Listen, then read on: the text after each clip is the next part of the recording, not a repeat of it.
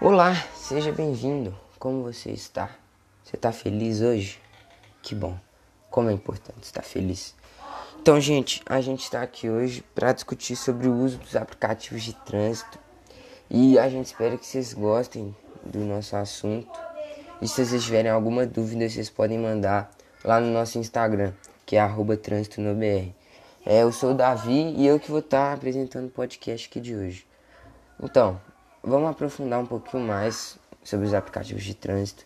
Vamos falar a importância deles diariamente, os prós e os contras de usá-los. E a gente vai citar aqui alguns aplicativos como o Waze e o Google Maps.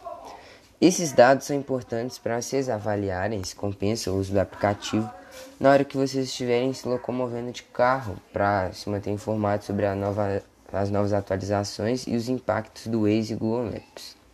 Bom, esses aplicativos citados se mostraram extremamente úteis no nosso dia a dia no trânsito por causa do, das ferramentas que eles possuem, como o Waze. Ele traça as suas rotas e informa em tempo real se o trajeto está congestionado e se tiver congestionado, ele vai te dar uma outra alternativa de caminho. Ele vai te dar um caminho mais rápido e sem trânsito, o que é extremamente útil que você precisando chegar em algum lugar. Se tiver trânsito, você vai atrasar. E com esse fica muito simples você não pegar trânsito.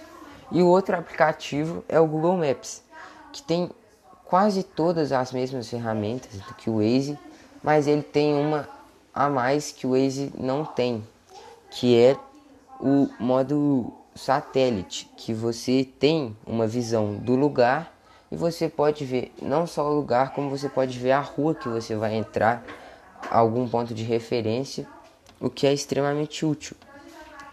Porque se você não conhecer o lugar, você vai saber onde você vai virar e como é o lugar.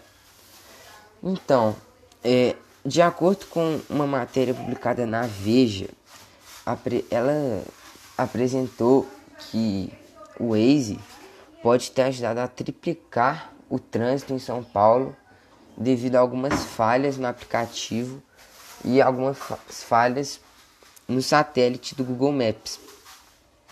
E de acordo com ela, os aplicativos de trânsito atrapalham, eles não ajudam. Hum, eu, a gente não acha isso, a gente acha que os aplicativos de trânsito são extremamente úteis, são extremamente eficazes e simples de serem utilizados no nosso dia a dia. Porque é muito rápido, é muito fácil, você basta você colocar o seu destino e como você quer chegar, se é a pé, se é de bicicleta, se é de carro. Não importa, ele vai dar o melhor caminho e isso é extremamente rápido e fácil. Então, é, foi só isso por hoje. A gente espera que vocês tenham gostado. E qual, como eu disse, qualquer coisa, vocês mandem uma pergunta no nosso Instagram, que é arroba Abraço.